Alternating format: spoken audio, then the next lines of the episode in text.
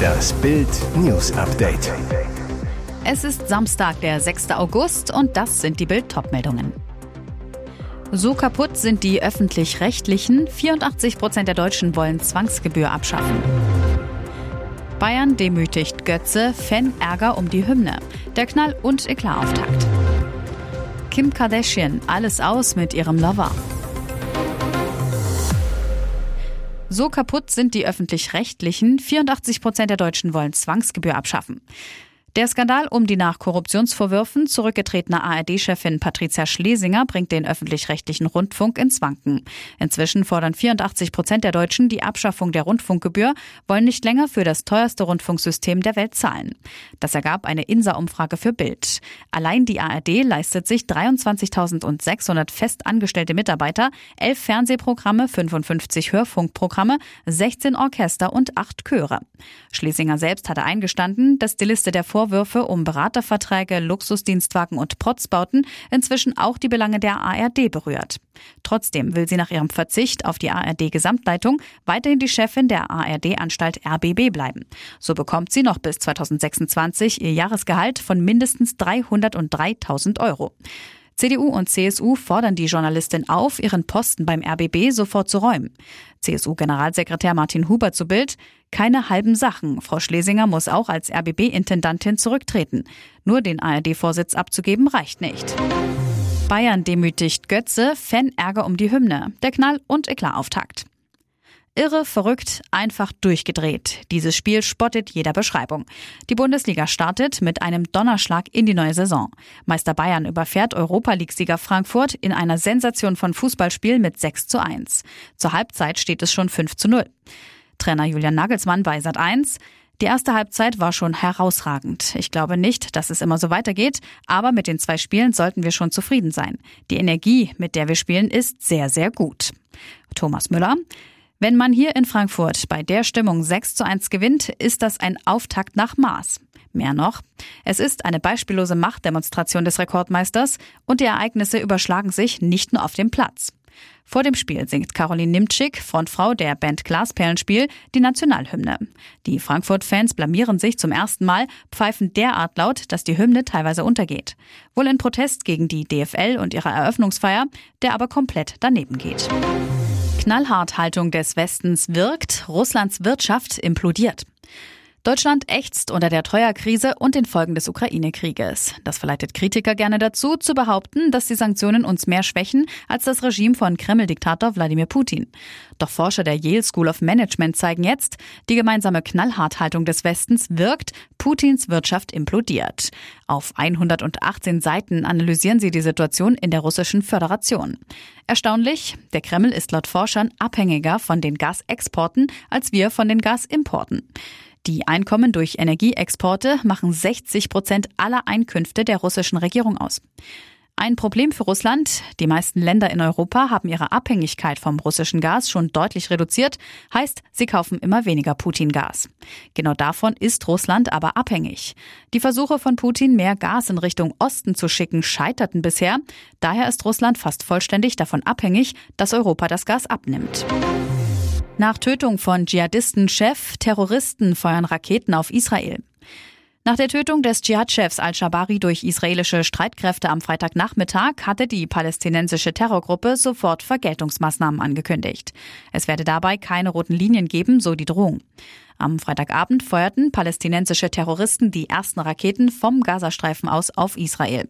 Eine erste Antwort auf den Al-Shabari-Tod und seiner Märtyrerbrüder, wie der islamische Dschihad erklärte. Die Terrorgruppe sprach von mehr als 100 Raketen auf Tel Aviv, zentrale Städte und Gebiete rund um Gaza. Israelische Medien berichteten am Freitagabend von Raketen, die auf offenem Gelände niedergingen oder vom Raketenabwehrsystem Iron Dome abgefangen wurden. In mehreren Städten bis zum südlichen Rand der Küstenstadt Tel Aviv seien Sirenen zu hören. Dort wurden laut Medienberichten auch die öffentlichen Luftschutzräume geöffnet. Kim Kardashian alles aus mit ihrem Lover.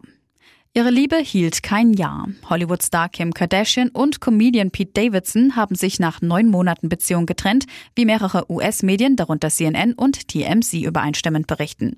Das Paar habe beschlossen, künftig nur noch Freunde zu sein, erklärten Bekannte, die den beiden nahestehen. Das Paar habe zwar viel Liebe und Respekt füreinander, habe aber festgestellt, dass die große Entfernung und ihre anspruchsvollen Zeitpläne es wirklich schwierig machten, eine Beziehung aufrechtzuerhalten. So die Bekannten weiter. Demnach sei die Trennung in dieser Woche erfolgt. Noch im Juni hatte Davidson davon geschwärmt, ein Kind mit seiner Kim kriegen zu wollen. Auch die letzten gemeinsamen Fotos, die Kardashian bei Instagram hochlud, sind vom 17. Juni. Fakt ist aber auch, dass Pete einen großen Teil des Sommers in Australien war, um dort an seinem Film Wizards zu arbeiten. Kim lebt weiterhin in Los Angeles und teilt sich mit ihrem Ex-Mann Kanye West das Sorgerecht für die vier Kinder North, Saint, Chicago und Psalm. Noch haben weder Kardashian noch Davidson die Trennung offiziell bestätigt. Und jetzt weitere wichtige Meldungen des Tages vom Bild Newsdesk. Israelische Streitkräfte haben bei Luftangriffen im nördlichen Gazastreifen ein hochrangiges Mitglied der palästinensischen Terrorgruppe Islamischer Dschihad getötet. Die Terrorgruppe bestätigte, Dschihad-Chef Taisir al-Jabari sei bei dem Angriff gestorben. Das palästinensische Gesundheitsministerium bestätigte seinen Tod unter Berufung auf Sicherheitskreise. Vor dem Luftangriff am Freitag hatte das israelische Militär bereits mehrere Ziele in dem Küstenstreifen angegriffen. Vorausgegangen waren Drohungen des islamischen Dschihads.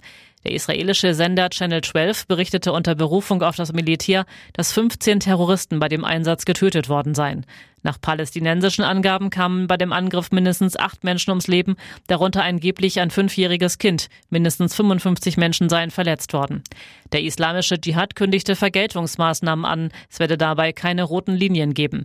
Tel Aviv solle mit Angriffen rechnen. Was für ein Drama um den unheilbar kranken Archie aus England. Jetzt müssen die Eltern ein weiteres trauriges Kapitel aufschlagen. Entgegen ihrem Wunsch darf der Junge nicht zum Sterben in ein Hospiz verlegt werden. Der High Court in London lehnte einen entsprechenden Antrag der Eltern des Zwölfjährigen ab.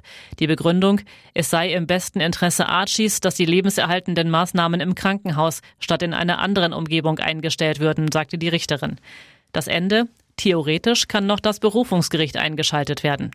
Das höchste britische Gericht hatte die Entscheidung der Ärzte gestützt, Archie sterben zu lassen.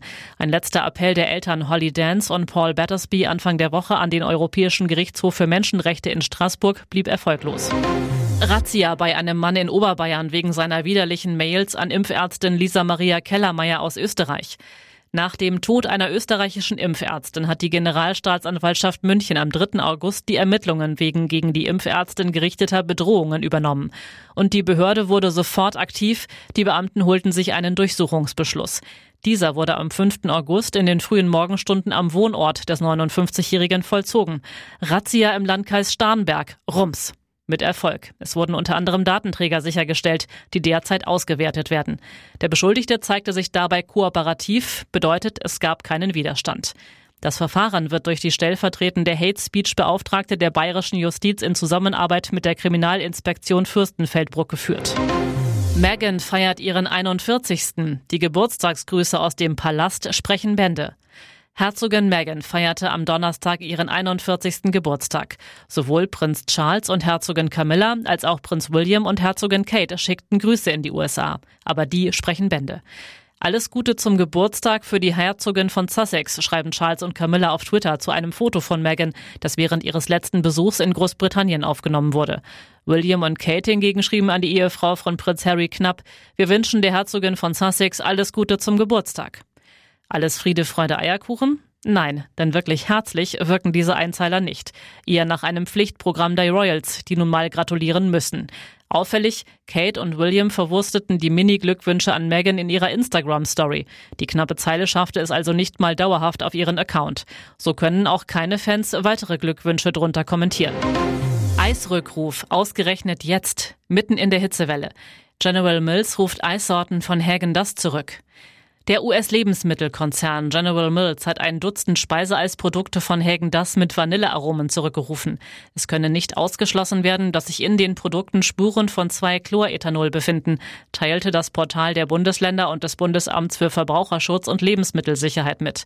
Alle betroffenen Sorten haben Haltbarkeitsdaten vom 16.03.2023 bis zum 29.04.2023. Was kann passieren? 2-Chlorethanol kann nach Angaben des Herstellers mit dem Vorhandensein von Ethylenoxid in Verbindung gebracht werden, welches Krebs erzeugen könnte. Was tun, wenn ich das Eis gekauft habe? Dann können Sie die Packungen mit den betroffenen Sorten zum Händler zurückbringen. Dort wird Ihnen der Kaufpreis erstattet. Weitere spannende Nachrichten, Interviews, Live-Schalten und Hintergründe hört ihr mit Bild TV Audio. Unser Fernsehsignal gibt es als Stream zum Hören über TuneIn und die TuneIn-App auf mehr als 200 Plattformen, Smartspeakern und vernetzten Geräten.